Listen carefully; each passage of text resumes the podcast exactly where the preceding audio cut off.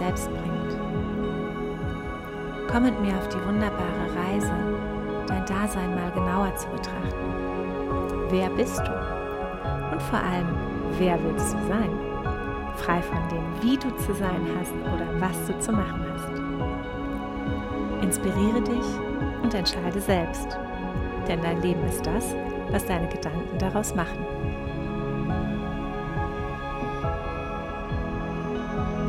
Hallo ihr wilden Herzen, hallo ihr Sonnenscheine. Mit nochmal etwas Verspätung kommt heute der Podcast, da ich operiert worden bin und ein bisschen in den Vorbereitungen stecken geblieben bin, ähm, komme ich erst jetzt dazu. Aber ich freue mich sehr auf diese Folge, weil sie mir wieder sehr aus dem Herzen spricht. Ähm, wie viele von euch wissen und wie ich schon oft erwähnt habe, auch im Podcast, habe ich die Tendenz, mir A zu viel aufzuhalten und B mir viel zu viel Druck und viel zu viel Stress zu machen. Und ich weiß, dass es auch vielen anderen Leuten so geht. Und deshalb ähm, möchte ich mich heute mal mit dem Thema der Erwartungshaltung und eben diesem diesen Fesseln des Sollens und Müssens beschäftigen, weil wir einfach in unserer schnelllebigen Welt ähm, ständig präsentiert bekommen, was wir alles wollen, sollen oder sollen, müssen. Ähm, und, und dieser Strudel einfach unglaublich viel Druck auf uns ausübt.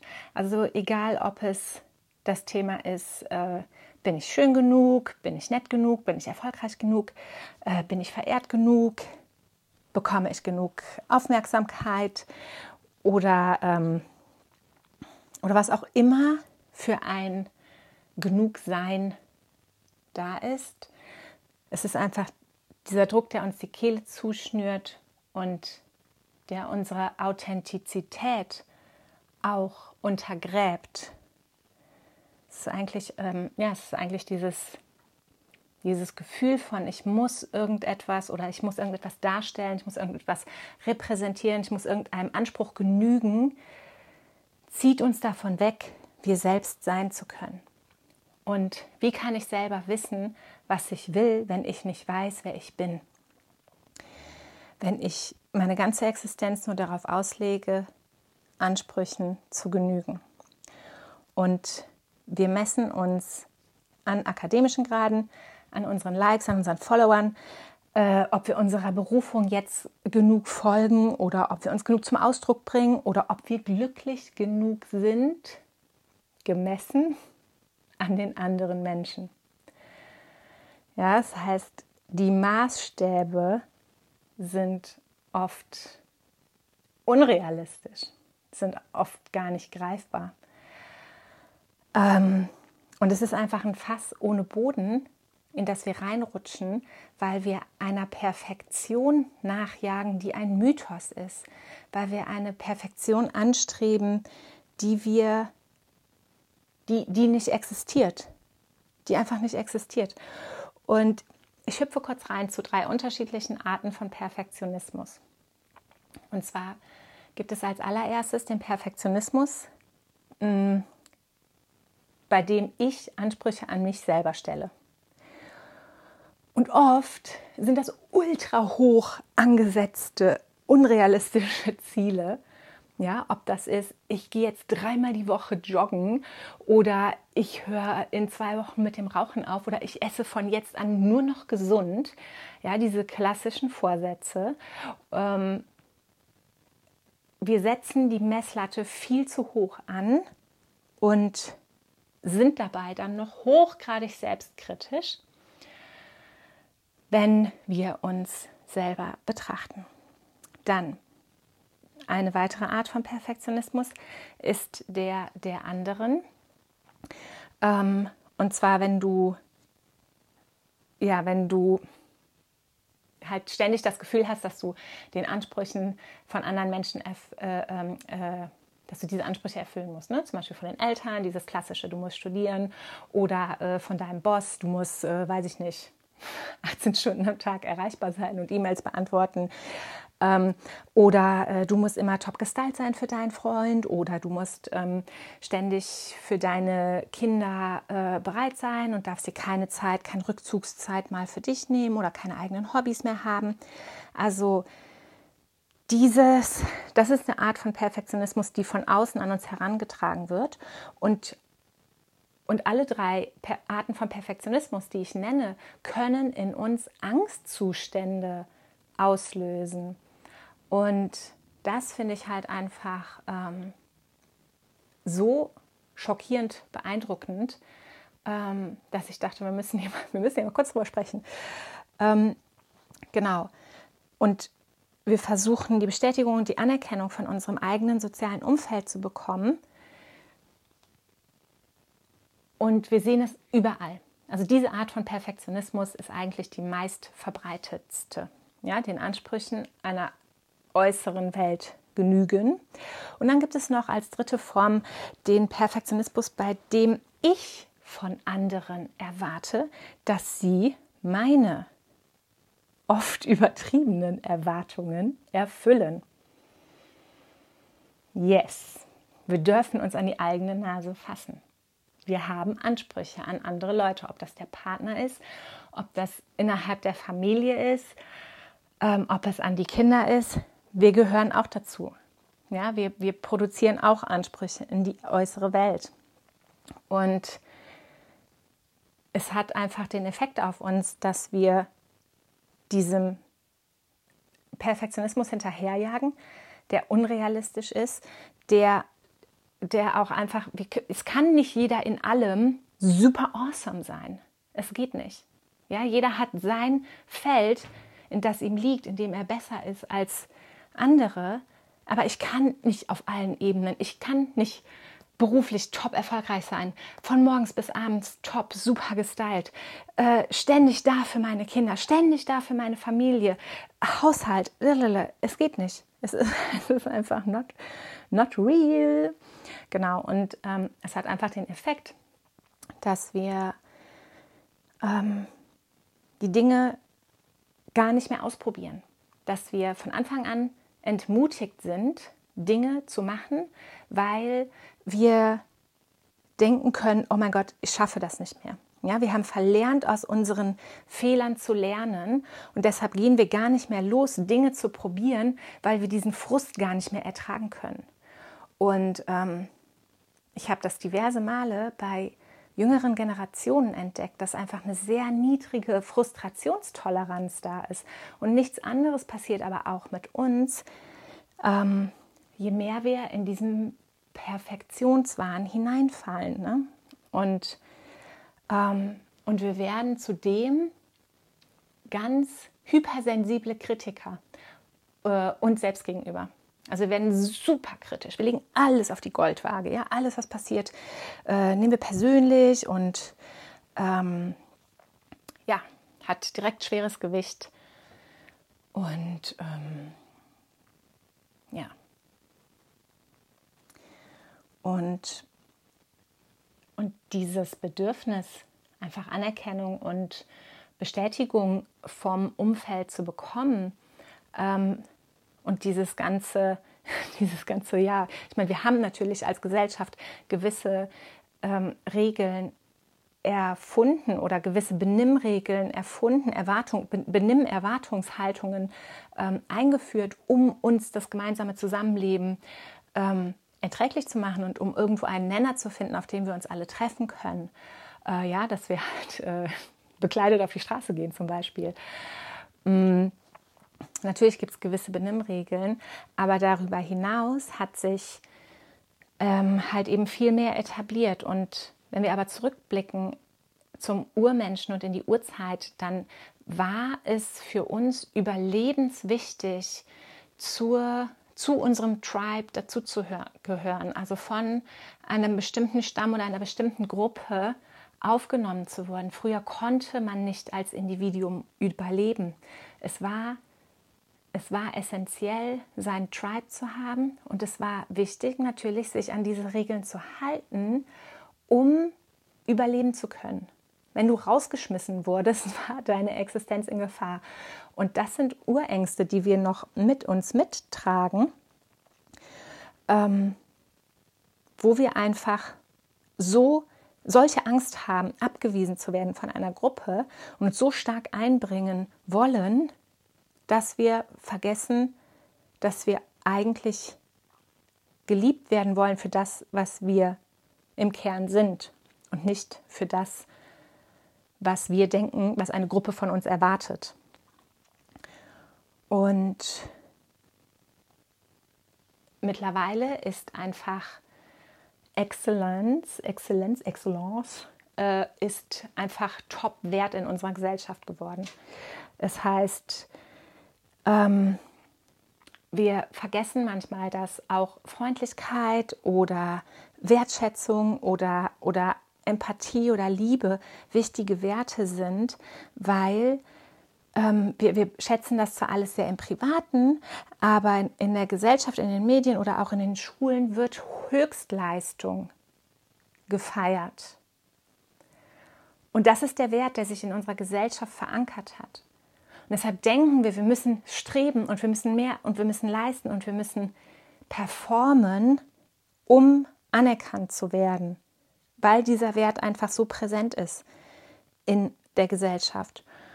Und die Maßstäbe, nach denen wir messen, sind nicht korrekt, weil oft andere Leute, die Meinung anderer Leute ist unser Maßstab. Ja, aber wir wissen alle, wie sehr die Meinung variieren kann. Ob ich meinen Freund frage oder ob ich meine Mutter frage, ich kriege zwei vollkommen verschiedene Meinungen. Das heißt, die, die Maßstäbe, nach denen ich bewerte, sind überhaupt nicht, äh, sind überhaupt nicht verlässlich. Ne? Und, um, und was wir machen können, um aus diesem Hamsterrädchen rauszukommen, ist eine Wertschätzung etablieren oder wertschätzen und anerkennen, was wir erreicht haben, was wir geleistet haben. Diese Balance zu finden, nicht nur etwas anzustreben, sondern auch zu schauen, okay, was habe ich denn erreicht? Was hat mich denn glücklich gemacht? Was hat mich denn genährt? Und das und da wirklich auch zu bleiben und nicht direkt dem nächsten nachzujagen. Dadurch finden wir eine gesunde Balance, um aus diesem ja, äh, aus diesem äh, ja, Aufwärtsstrudel, wie sagt man denn? Naja, auf diesem, aus, aus dieser ja, mir fällt jetzt kein Wort ein. Ich sehe so eine Piste vor meinem Auge, die man so hoch jagt, ganz verzweifelt. Ähm, aber jetzt fällt mir kein Wort ein. Aber genau.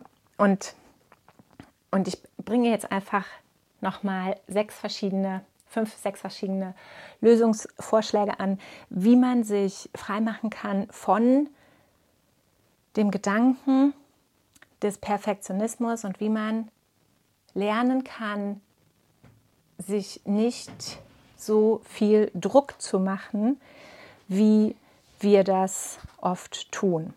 So, und der erste Lösungsvorschlag hierfür ist, dass ich für mich beginne, Erfolg zu neu zu definieren, beziehungsweise zu schauen, was bedeutet Erfolg für mich.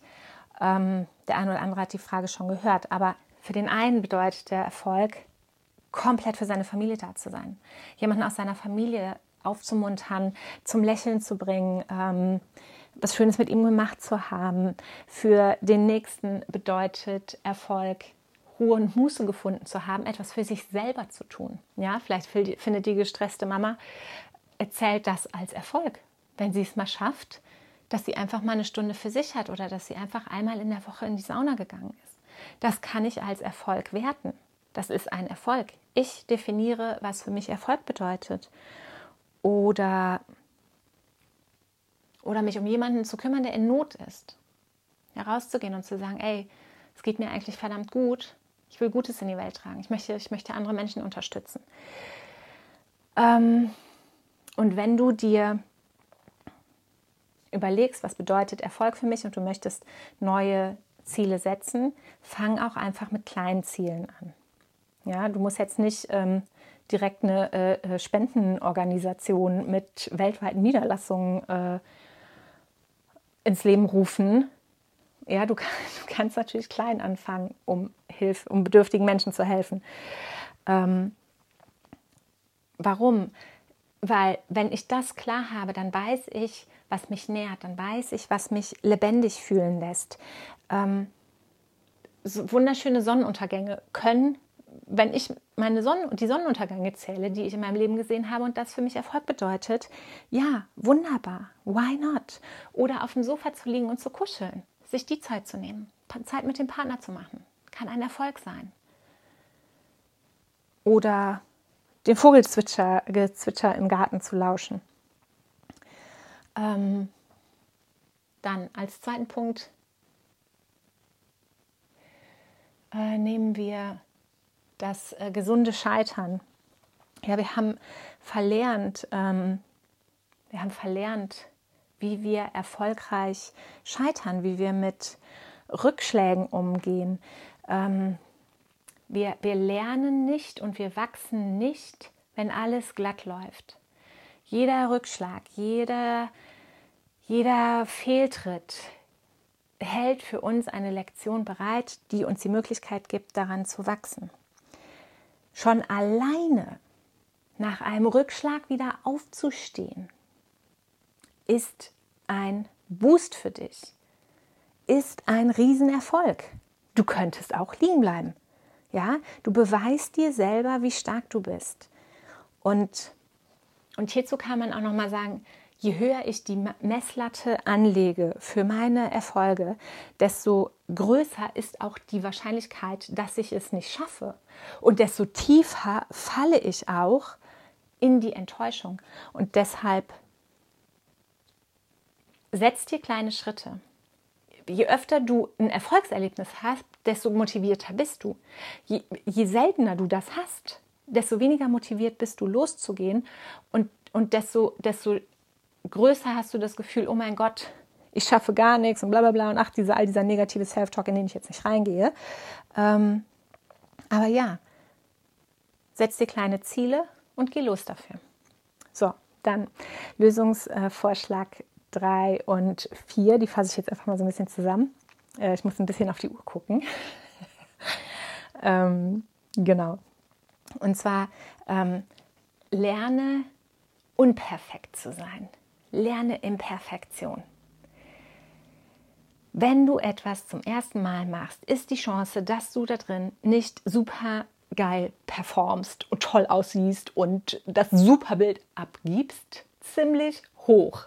Also freunde dich mit dem Gedanken an, shitty in irgendwas zu sein. Es ist doch egal. Hör mal, wenn du das erste Mal auf ein, auf ein ähm, hier, wie heißt das, Wasserski oder Wakeboard gehst, du hast ja keine Ahnung, was auf dich zukommt. Die Chance, dass du direkt ins Wasser segelst, ist ziemlich hoch. Die Chance, dass du es einfach nicht äh, wie James Bond da äh, über den See gezogen wirst und da noch eine super Performance bei hinlegst, ist doch einfach da. Es, du machst es doch des Spaßes wegen. Ja, du machst es, um die Erfahrung zu machen. Wenn ich jetzt äh, einen olympischen Sprung vom 10-Meter-Brett mache, ja, wie sieht das aus? ja, wie ein Klößchen, äh, das wahrscheinlich mit Bauchplatscher unten aufkommt. Ja, so what? ich bin ja auch nicht trainiert. Ich habe das ja auch nicht jahrelang jeden Tag mehrfach hunderte Male gemacht. Ähm, da ist halt nichts dabei. Ne? Und wenn wir mal ganz ehrlich sind, dann lieben wir das ja, wenn andere Leute irgendwo kleine Macken haben, ja, an unserem Partner. So ähm, ganz besonders, wenn wir frisch verliebt sind, dann finden wir das ja total charmant. Irgendwann, findet man das nicht mehr so charmant. Aber ganz am Anfang ähm, ist das so. Ähm, zum Beispiel Zahnlücken. Ne? ich sterbe ja für Zahnlücken. Ich finde Zahnlücken total sexy. Ich verstehe überhaupt nicht, warum Zahnspangen gemacht werden, die Zahnlücken wegmachen.